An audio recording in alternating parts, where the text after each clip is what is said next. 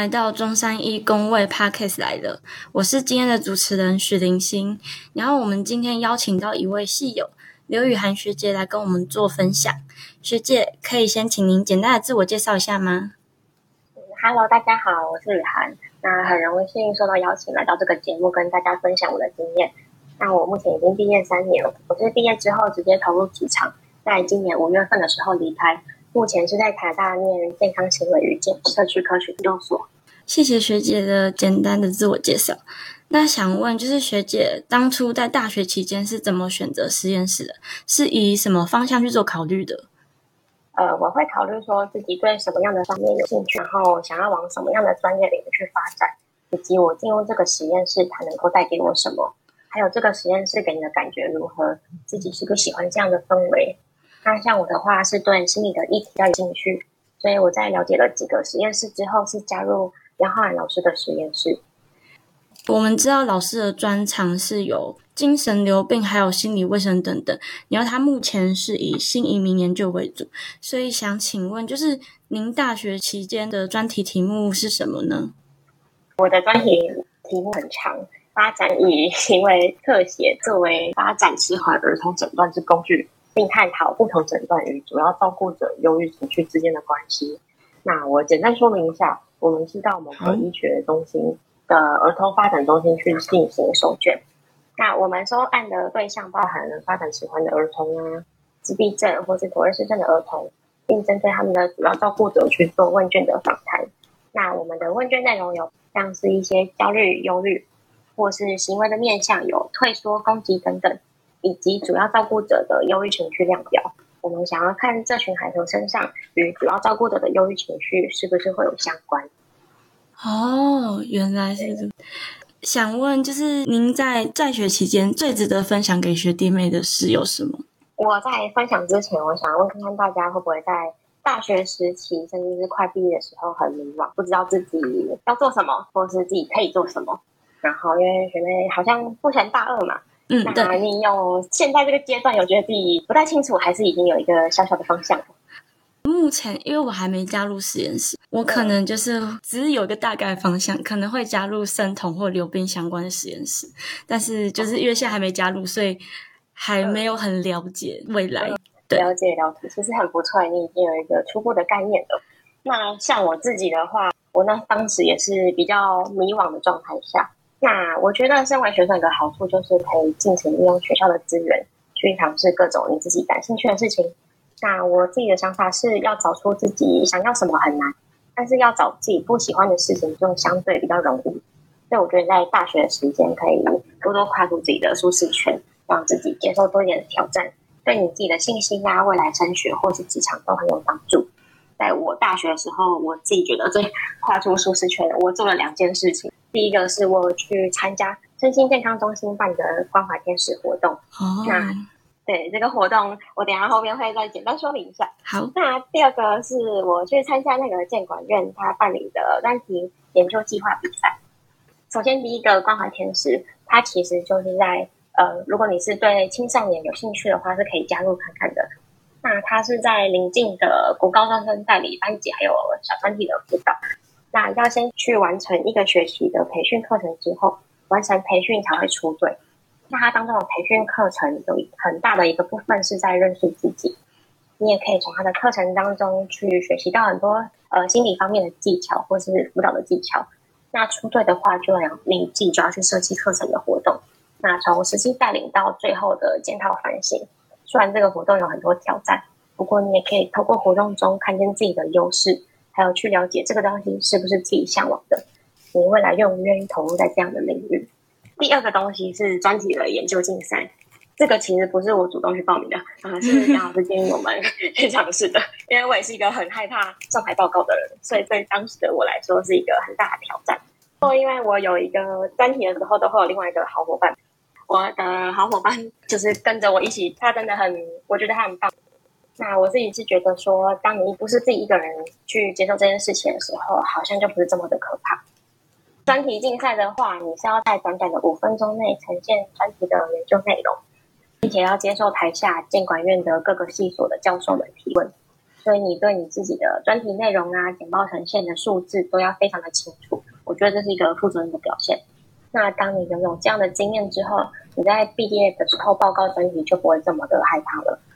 嗯，两件事是我觉得在学时间，大家如果有兴趣的话，可以体验的事情。那谢谢学姐的分享。那就是想问学姐，你今年五月辞职嘛？对。那之前所从事的职业是在中山附一的感染科工作。呃，对，没错，没错。那想问，就是大概的工作内容是什么呢？可以跟我们做个分享吗？我的工作内容，其实我是要结合病个案管理师。个案管理师的话，顾名思义就是进行个案的他的整个治疗的管理啊，还有一些卫生教育。那除了个案管理之外，也会包含院内的像是员工的教育训练呐，然后民众的团体卫教。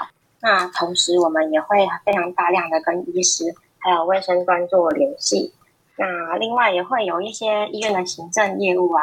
像是要去有一些会议要参与报告，或是要进行院内可能有些感染管制的措施等等。对，这些大概是结合病的工作内容。当初为什么想直接去工作，然后没有读研究所这样？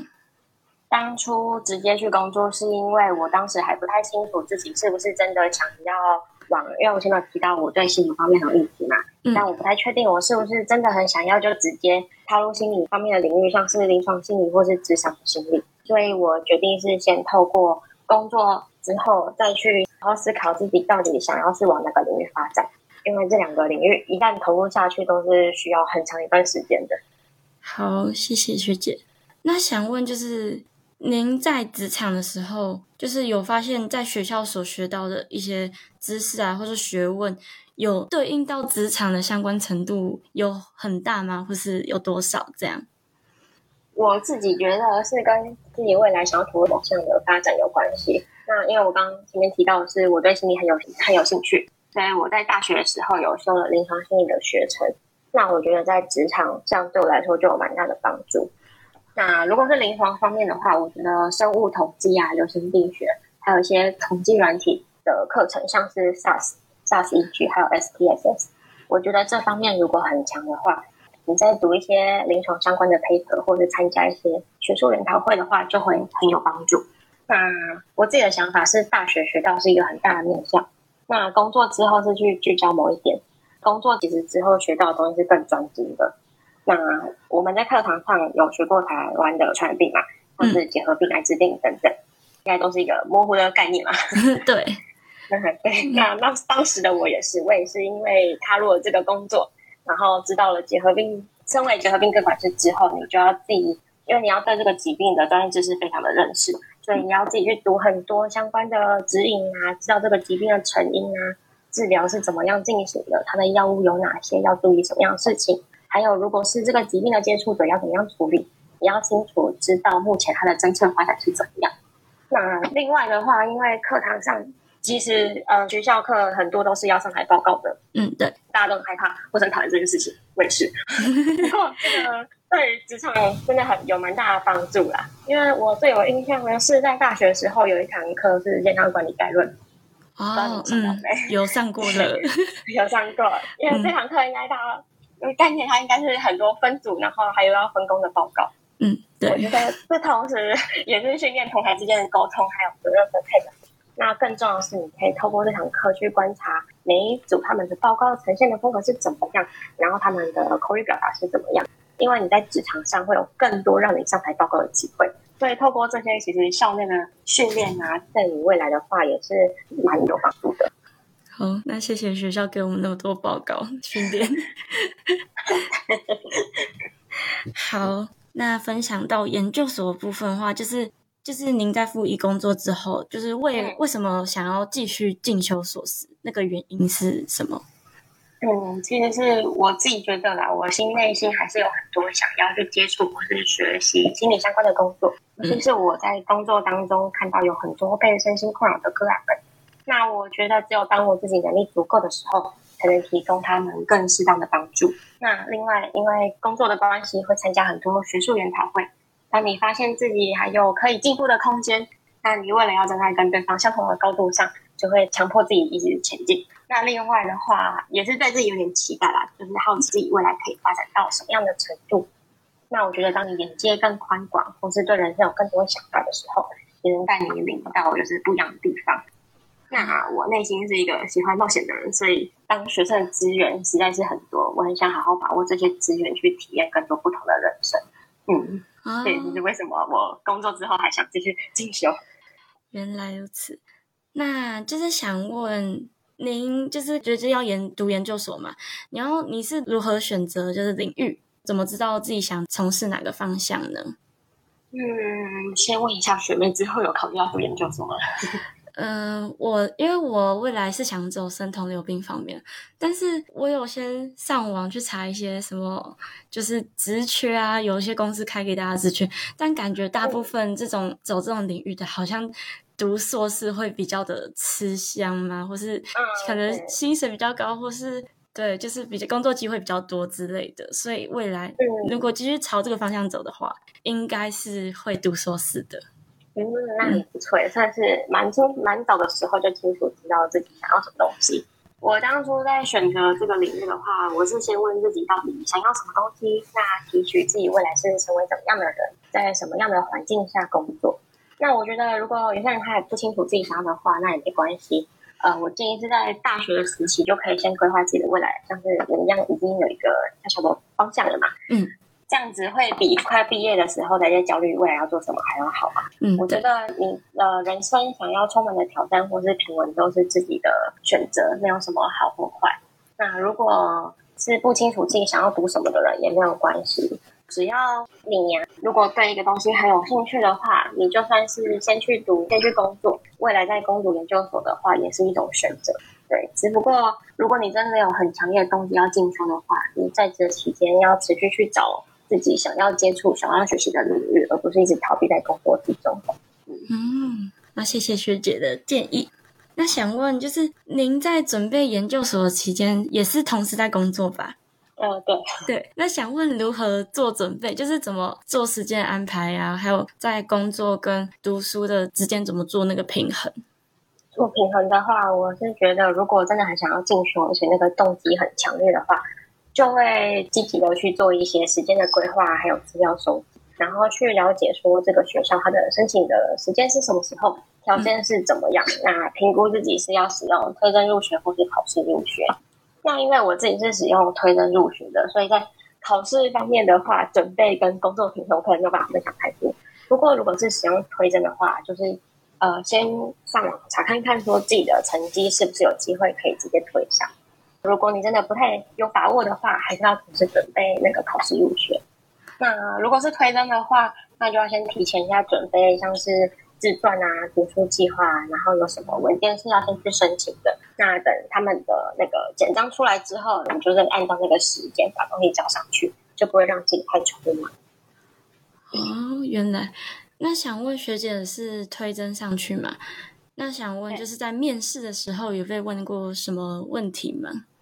面试被问的问题，嗯，会呃，他会请你简单自我介绍，然后还有你的专题，以及说你在，因为我是先工作再去读书的，他有问说我在工作上有遇到什么比较有挑战的事情，以及我进入这个系所之后，希呃这个系所，我希望这个系所可以提供我什么东西？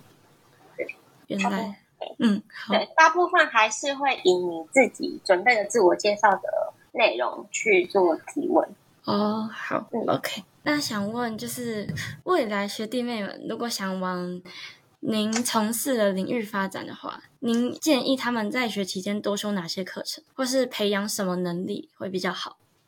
如果是往我这个领域，就像工作的话，就是结合性的个案管理师。